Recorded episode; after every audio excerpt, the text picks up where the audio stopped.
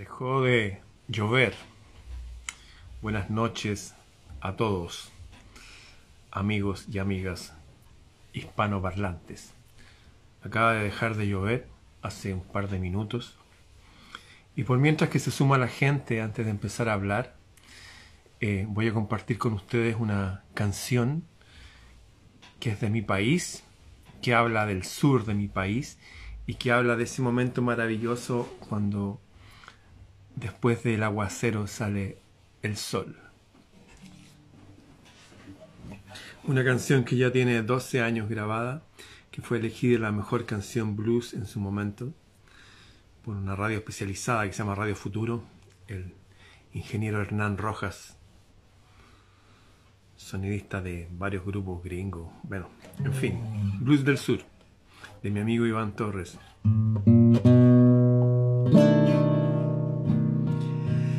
Este es un blues de carretera que me lleva al sur. Y sus estrellas donde la cruz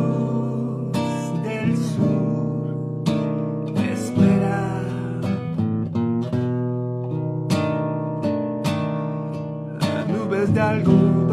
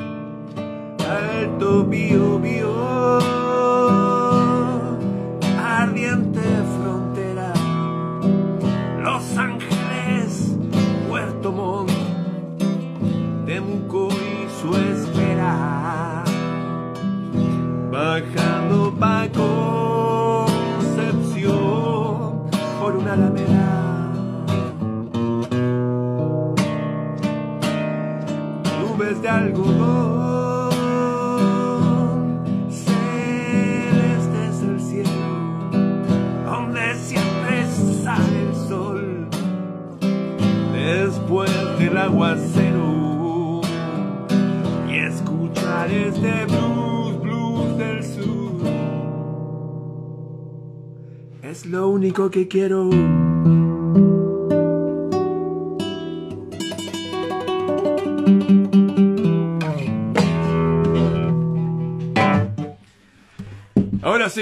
Buenas noches, ya se juntaron 300, partimos. Bien, he estado compartiendo hace harto tiempo ya en las noches notas para irnos a dormir más tranquilos, empoderados, pero no es solo eso. Antes de ir a dormir es como que todo lo que hacemos con nuestro nuestra parte más inconsciente, el subconsciente, es como sembrarlo. Es muy sabio ir a acostarse con un mensaje positivo, hablar con el cielo, con conciencia de cosas poderosas, como que la muerte no existe, como que tenemos más control del que pensamos en nuestra vida. Y tenemos un- una fuerte influencia cada uno en nuestro propio destino. Así que voy a leerles algunas notas de un psicólogo que conocí hace tiempo. Ustedes saben, he estado, bueno, tengo una hija psicóloga, estuve trabajando con psicólogos, tengo amigos psicólogos, psiquiatras. Eh, me interesó mucho la mente humana, me compré los libros del matrimonio Rine, RHINE, un par de psicólogos gringos que incluso iban más allá de la psicología eh, normal, sino que veían la psicología que, la psicología que está más allá o parapsicología, cómo la mente influencia la realidad. En fin, así que les voy a leer unas notas muy interesantes que tienen que ver con nuestro destino y nuestra psicología y cómo, por ejemplo, esto que hago yo de hablar a la gente, cuando uno le habla a otro, cuando uno ayuda a otro a sentirse que no están solos, que la soledad es como una de las cosas más potentes que pasa al ser humano en esta época. Vivimos en ciudades atestadas de gente, pero nunca había visto tanta gente tan sola. Nunca se habían eh, tantas oleadas de gente que, que se entristece porque no encuentra a sus pares, se sienten solos, pueden estar rodeados de gente pero no sintonizan. En fin, vamos entonces. Al ayudar a otros a saber que no están solos, solas, que también ellos tienen un espíritu divino. Yo por experiencia de vida, por lectura, por muchas cosas puedo tener certeza de, ciertas eh, verdades, como que hay un espíritu divino en mí. Pero si yo puedo transmitir eso a otro, pasa esto. Al ayudar a otros a saber que no están solos, que también ellos tienen un espíritu divino dentro de sí, independientemente de las circunstancias de la vida, avanzamos hacia un yo superior. Es como que voy subiendo una montaña con una certeza, para allá voy. Pero si ayudo a otros a subir la misma montaña y a otros que van por acá, la energía que movemos todos juntos nos hace avanzar con mayor poder. No es lo mismo avanzar solo subiendo una montaña que avanzar con otros. Como ustedes saben, tengo también grandes amistades escaladores a nivel mundial y ellos cuando suben cerros, montañas gigantes, nunca las suben solos. Siempre van encordadas de a tres, por ejemplo. Bien amarrado y uno avanza, pa, pa, pa, pa, y se clava. Y va el otro. Y avanza y se clava y van amarrados y después el otro. Y así van avanzando y en caso de que uno se caiga, los otros dos lo pueden sostener. Bueno, la vida es igual. Al ayudar a otros a saber que no están solos, que también ellos tienen un espíritu divino dentro de sí, todos avanzamos con más poder hacia un yo, hacia una vida superior. Uno tiene que convencerse de cosas, aplicarlas uno, aprender por la teoría, pero uno empieza a practicar el compartir esta información, esta energía con quienes están interesados y quienes están cerca. En este caso las redes solas van y ordenan eso. Si hay alguien que no quiere escuchar este mensaje, puede cambiar el canal. Y si no, puede decirle a otros que se sumen. Y avanzamos todos hacia un yo superior. Fíjense que el subconsciente es tan potente, tan potente, que se han hecho seminarios de PNL, programación neurolingüística, porque el subconsciente maneja todo, casi en más del 90% de lo que somos, de una forma que nadie puede razonar realmente, pero es tan potente y les voy a contar una historia, una historia real, una historia del amigo, de un gran amigo mío, que no sé cómo será en los distintos países, pero acá una persona que estudia leyes tiene la posibilidad de dar una vez el examen y otra vez más, y si la otra vez se equivocó, nunca más va a poder dar el examen. Por lo tanto, la presión que tiene el estudiante de leyes y de otras asignaturas, otras carreras, me imagino, otras profesiones, es fuerte. Entonces, este amigo fue a dar el examen, se puso muy nervioso, quedó en blanco, no se acordaba de nada. Aparte que estaban todos los tipos que lo iban a revisar, ahí los profesores, así con sus caras, y no necesariamente los profesores más amables, no maestros, sino más bien unos, unos perros rabiosos que no dejan que las personas se empoderen, en fin. Fue rechazado y quedó mal económicamente, mal anímicamente, mal, porque otro año perdido y tenía que pagar igual. Bueno, Y fue una él andaba recorriendo y llegó a una librería, una librería bien especial, una librería de libros antiguos, como esos libros que a veces vende mi amigo Julio Schwalm en el Persa del Bio. Bio. Bueno, unos libros medio esotéricos. él empezó a recorrer y el dueño de la librería lo miró y le dijo, joven, ¿está bien? Sí, le dijo, estoy bien. Le pregunto porque veo que hay una sombra de tristeza en usted, de preocupación. Y este joven, no sé, fue y le contó, le dijo, ¿sabe lo que pasa? Le dijo, fui a dar mi examen y fui rechazado. Y tengo que dar el examen ahora, eh, el martes. Y estoy preocupado. Ya le dijo. ¿Y qué le gustaría a usted? Nada, no preocuparme y dar un buen examen. Y este hombre, anciano ya, viejo, con conocimientos del subconsciente y de, de cómo funciona el rito en el ser humano, el símbolo, le dijo, yo conozco un truco, yo conozco un truco para que le vaya bien en sus exámenes. Porque usted ha estado estudiando cinco años, imagino que la materia ya se la sabe.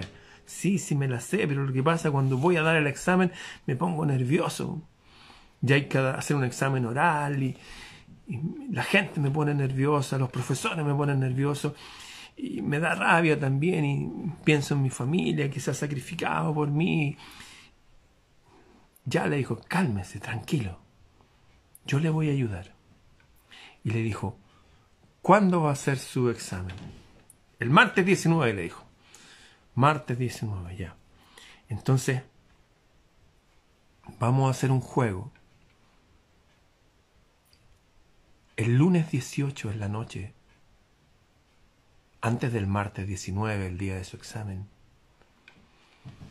tome su reloj.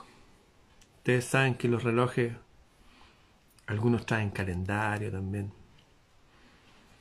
Le dijo, y cuando llegue la noche anterior al día del examen, tome su reloj y empieza a adelantarlo una, dos, diez, doce, veinticuatro horas. Como que el reloj se va a saltar totalmente el día martes. Ese día que usted tiene preocupación, sálteselo. Y este hombre muy racional le dijo, pero que eso es absurdo. Sí, es absurdo.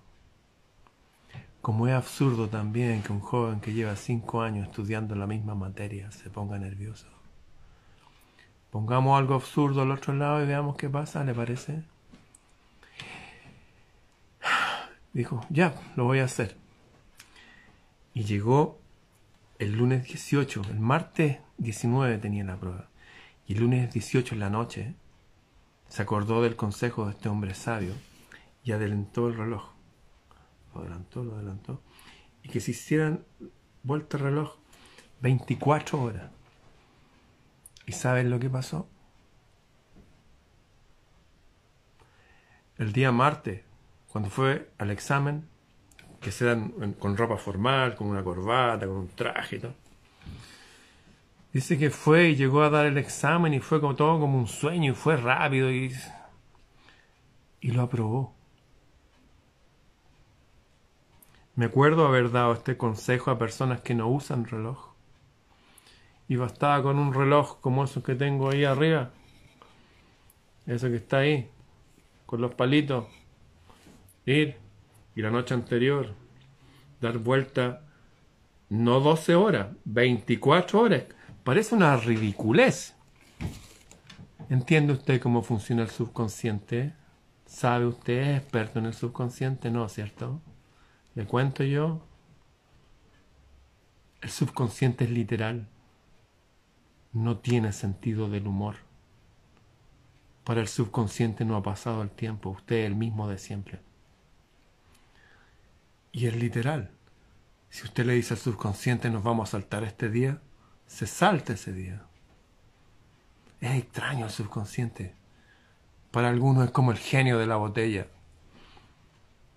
Hay que tener mucho cuidado como uno le habla, porque va a hacer las cosas que uno las pida y cómo las pida. ¿Mm? Ahí tienen un tip. Entonces, para cuando ya han hecho todo lo posible por cualquier cosa, e igual nomás, como que algo sucede, que el nerviosismo, hay un poder en el subconsciente.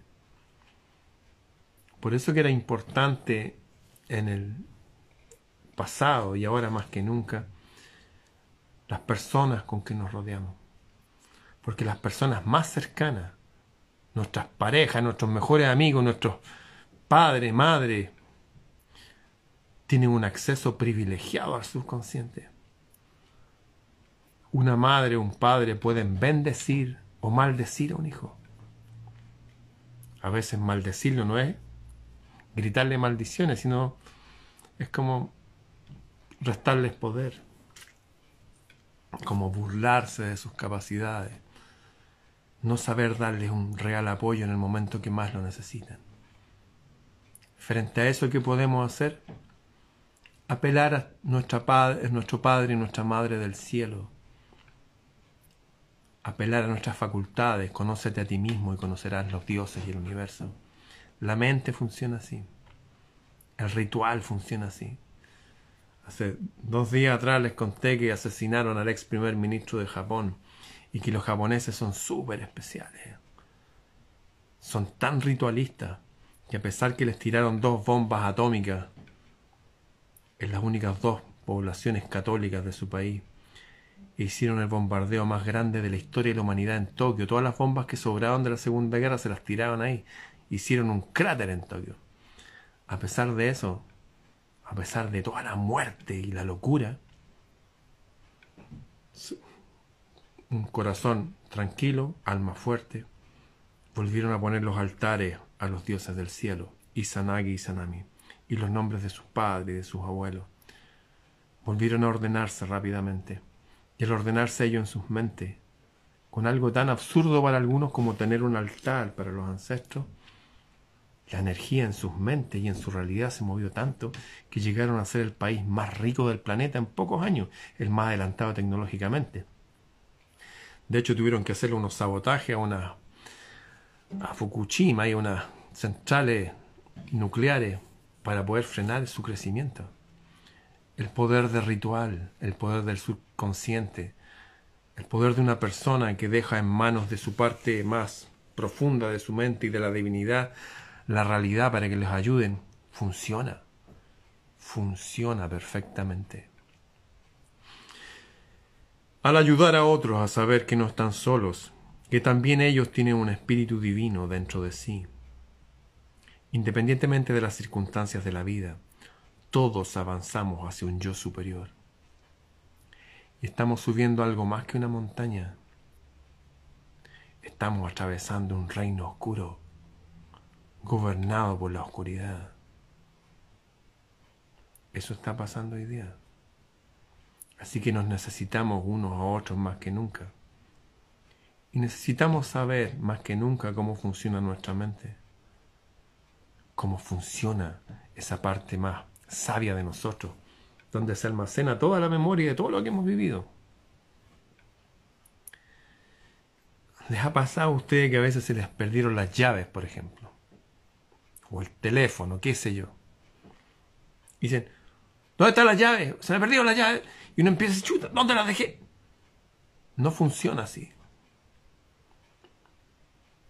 Uno se dice a sí mismo, deseo recordar dónde están las llaves. Y uno se olvida del tema. Y de repente, ¡pum!, aparece. La memoria, la mente, los recuerdos a veces son como un pantano. Mientras más nos agitemos, más nos hundimos. Hay que calmarse, el cuerpo flota y uno sale lentamente. Así que si van a pasar un momento, tiene una reunión rara, algo que les aflige, tal día, hagan la prueba. Hablen con el cielo, Y de repente como un juego, toman el reloj el- la noche anterior y le dan vuelta y lo adelantan 24 horas. Y vean qué sucede. O el reloj desde el celular. Avanza en un día, le ponen una fecha de un día más adelante. Eso. Nunca pongas a otros por encima o por debajo de ti. Somos todos distintos. Somos todos distintos. Considéralos como iguales, son condiscípulos. Es necesario asimilar esta idea plenamente antes de poder experimentar una verdadera transformación. Estamos todos transformándonos. Eso, estamos todos avanzando. Hoy día me mandaron una foto, me decían, oye, esta mujer que va a hacer el contigo el, el, el retiro allá en, en Buenos Aires eh, es feminista, es parte de los pañuelos verdes, pro aborto. y todo". Y dije, sí, sí, sí, yo sé esas cosas. Así era ella antes. Las personas vamos cambiando. Es como, oye, yo te conocí a ti, no sé, pues, cuando a ti te gustaba la música clásica y decías que la... O cuando tú tocas... Y cualquier persona nos puede querer juzgar por el pasado y... Vamos avanzando. Estamos en otras cosas hoy. Yo fui una persona absolutamente católica. El Papa, la Iglesia. Y ya no lo soy. Pero respeto a la gente católica. Hay gente buena y, y le hacen bien sus ritos. Después fui una persona más protestante. Ahora no tengo nada que ver con eso. Pero respeto a la gente protestante. Estamos avanzando todo. Uno va en camino hacia un yo superior. El pasado va quedando atrás. El yo superior se conoce en sí mismo y se le busca en sí mismo. Y después que uno mira atrás, han habido cambios en la vida. Hubo una época que fumaba cigarro yo. Me costó dejar de fumar, de eso hace décadas ya. Tuve que pedir ayuda al cielo para hacerlo. Todos vamos experimentando cosas, tomando y dejando cosas. Que nadie te juzgue por tu pasado. El viaje del mejor barco no es una línea recta, es una línea en zigzag. Con el tiempo uno, y a la distancia uno ve cómo se endereza esa línea. Estamos avanzando hacia un yo superior. Y el ayudar a otros a no sentirse solos, al recordarles de que tienen un espíritu divino dentro de sí, al contarles que es extraña la parte profunda de la mente, es literal, no tiene sentido del humor, es literal. Y de ahí sale casi todo el poder de lo que somos. Por eso la importancia de la gente que nos rodea. Si la gente que nos rodea nos está maldiciendo, nos está limitando, aunque sea en formato de broma. A veces hay uno tiene un hermano mayor, un amigo, alguien que en formato de broma está ¡fu! ¡fu! minándonos. Es mejor cortar esa relación. A propósito de rituales y de subconsciente, quiero contar la historia de un gran amigo mío que tenía una de estas motos tipo Terminator, como la película Terminator. Y un día salió a andar en moto, apenas le echó a andar, había una mancha de aceite, no sé, y se cayó. Y fue tan grave el accidente, a pesar que iba a tan baja velocidad, que su mano se le desarmó. Y tuvieron que traer un experto en manos, porque eran tantos los huesos que no sabían armarla. Y bueno, este amigo le dijeron que nunca más iba a tocar guitarra. Estuvo mucho tiempo en recu- recuperación. Después de eso salió en un auto, ya no quería andar en su moto, la vendió.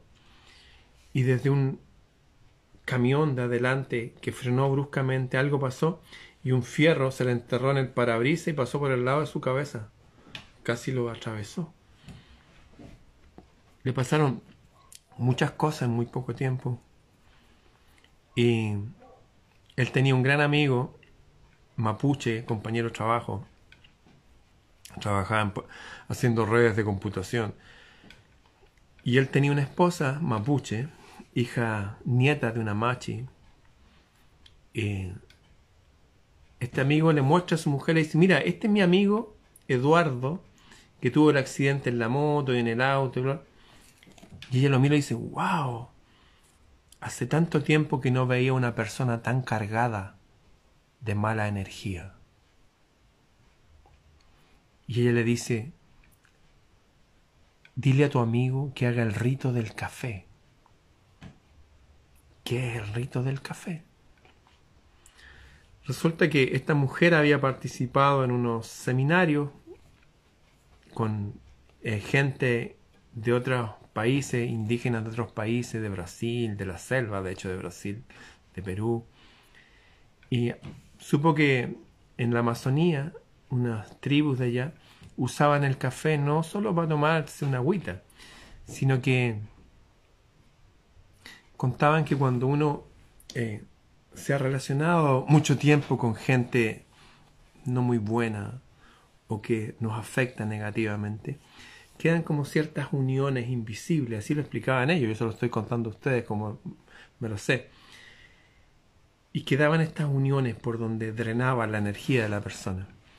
Entonces lo que ellos habían aprendido, y se los compartieron acá a los mapuches de Chile, era de preparar un café bien cargado, sin azúcar, no para tomárselo, sino para... y echarlo luego en una olla más grande, y esa olla más grande echarle agua para que el café no esté hirviendo. Queda un- una olla de café tibio, una olla pequeña, y con esa con ese café había que bañarse del cuello para abajo, entre medio de los dedos de las manos y las partes más íntimas, por todos lados. Y después de eso, como que fuera un jabón todo eso. Y después de eso, en la ducha todo esto, abrir solamente el agua y con agua pura sacarse eso. Tal vez como el adelantar del reloj que yo les conté, tal vez un efecto placebo, tal vez el, tal vez el inconsciente colectivo de estos indígenas. No tengo idea. Pero el hecho cierto es que mi amigo le cambió la vida después de eso. Le cambió la vida, pero de verdad. Se lo recomendé a otra persona, a otra más. Y un día, hace, no sé, 15 años atrás, había terminado yo. Yo quise terminar con una pareja que tenía una mujer que sentía que, había algo raro que me pasaba con mi energía, como que me tiraba para abajo también, como que no me dejaba volar con mis propias alas. Y me costaba terminar con ella. Y me acordé de lo del café. Y lo hice. Y funcionó. Entonces, al ayudar a otro a recordar que no están solos, que tenemos un espíritu divino, y al enseñarles cómo funciona un poco la vida o lo que han contado otros de cómo funciona, al enseñarles de la programación neurolingüística, que así lo llaman el lenguaje moderno, pasan cosas. Recuerdo el mollo. ¿Han escuchado del mollo? Mojo se escribía. La gente que tocaba estos tipos de música así.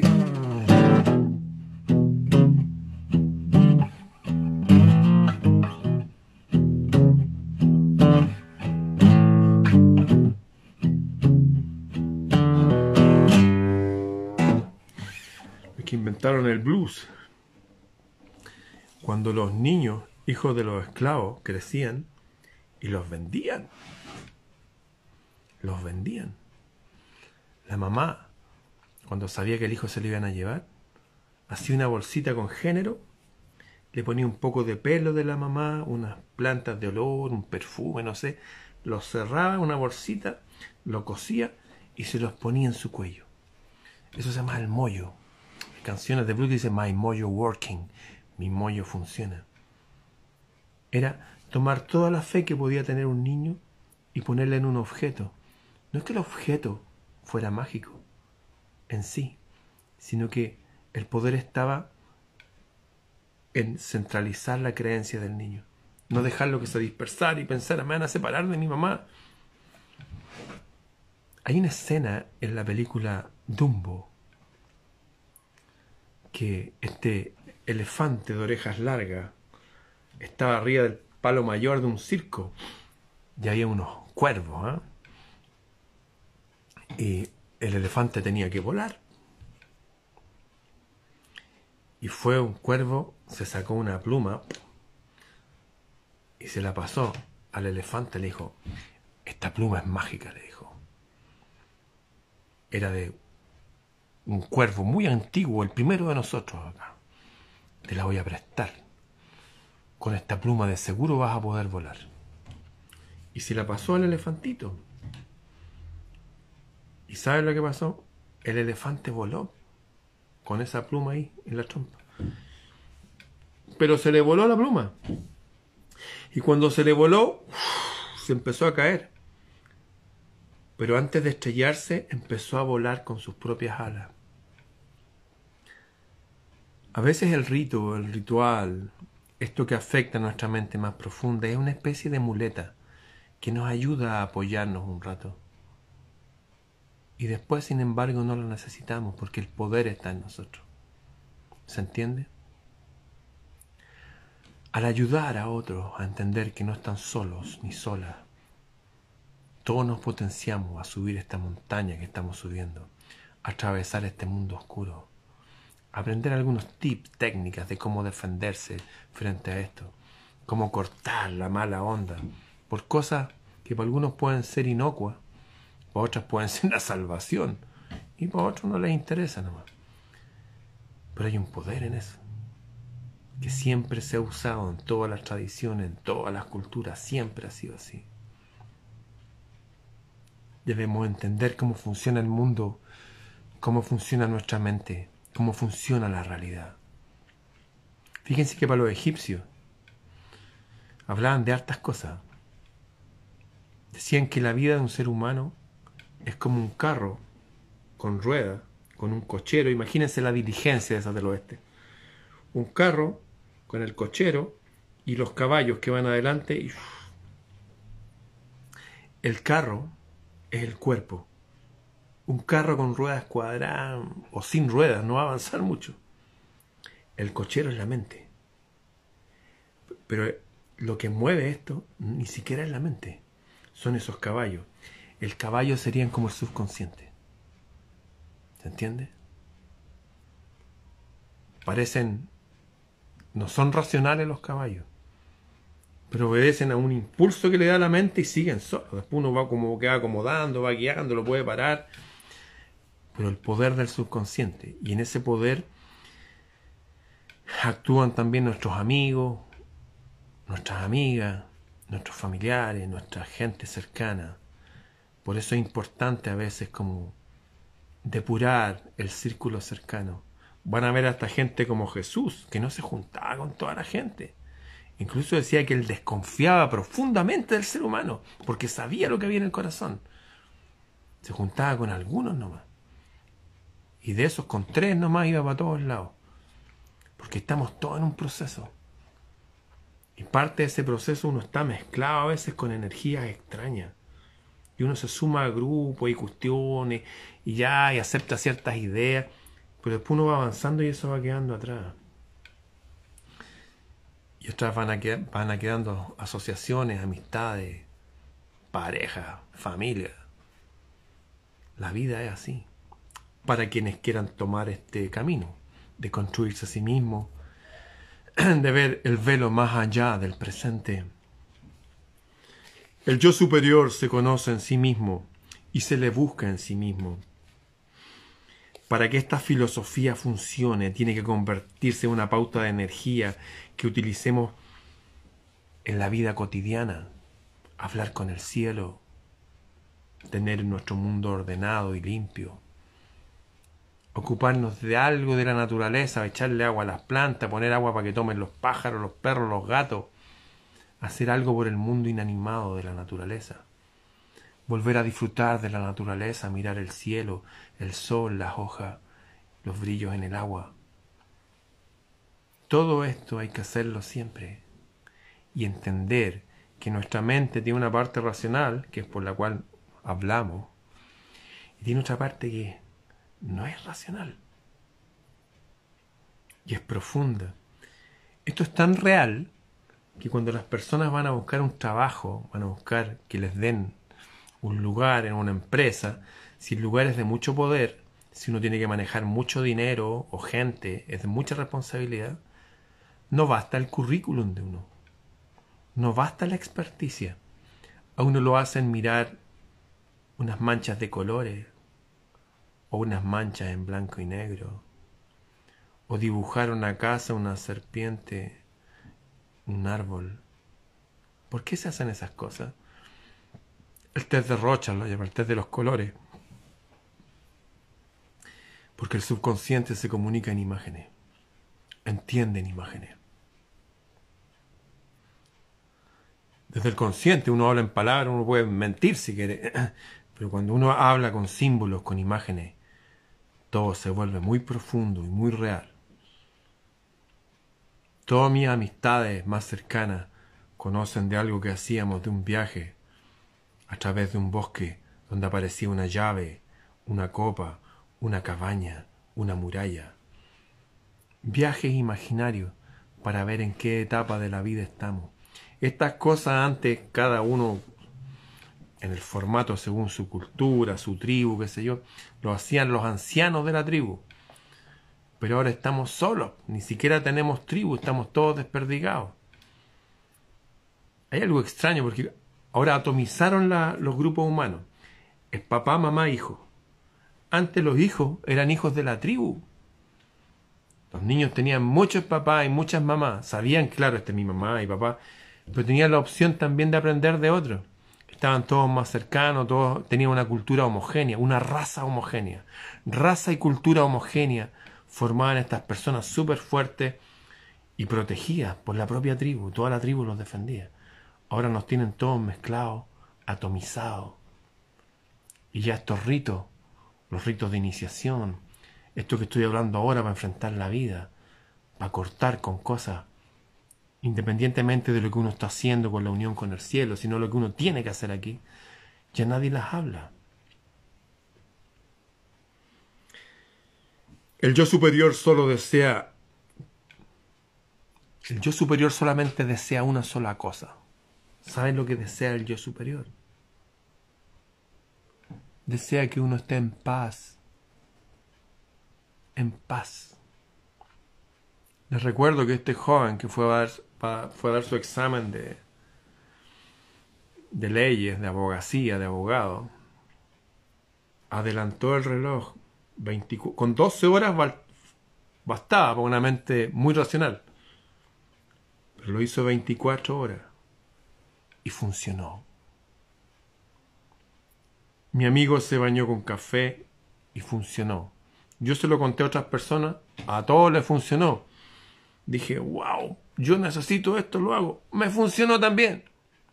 El poder del rito. Jesús a veces cuando sanaba decía, escupía en el cielo, formaba un barro, se los ponía en los ojos. Decía, anda a lavarte siete veces. O métete a esa fuente siete veces. Y funcionaba. Hay un poder en nosotros. Cuando uno centra el poder en una cosa. Por eso la gente hacía esos mollos o tenía una imagen de una virgen o lo que sea. No es por la imagen en sí, no es el yeso, no es el pedazo de piedra es la hierofanía, es lo que aquello representa. Y eso se conecta de algo que va mucho más allá de la razón. Y funciona. Esto funciona a tales niveles. Ustedes saben el efecto placebo. Que un doctor le dice al paciente, tómate esto que te va a sanar. Y una, una vitamina C. Y se sana el tipo. Pero si el dueño del laboratorio le dice al doctor que esa píldora sana y el doctor se lo dice, el efecto es monumental. Pero está el efecto nocebo también. Oiga, no haga esto porque se va a morir o le va a pasar esto. La gente cree. Funciona con la biología.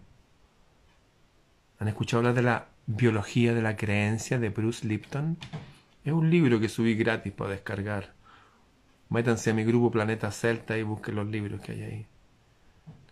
Pero esto va más allá de la biología.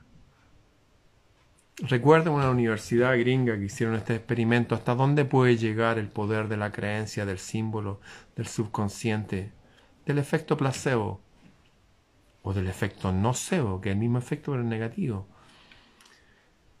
Juntaron a los peores alumnos de matemática en un curso, en segundo año de universidad, y a los mejores alumnos de matemática en otro curso, segundo año de universidad y trajeron profesores de otras universidades. Y les dijeron que esos alumnos, que eran los peores, dijeron, estos tipos son unos genios matemáticos. Por favor, hemos logrado reunir este, estas luminarias en este curso, son los mejores alumnos de matemática de la universidad. Y se lo entregaron a este profesor. Y eran los peores, le mintieron.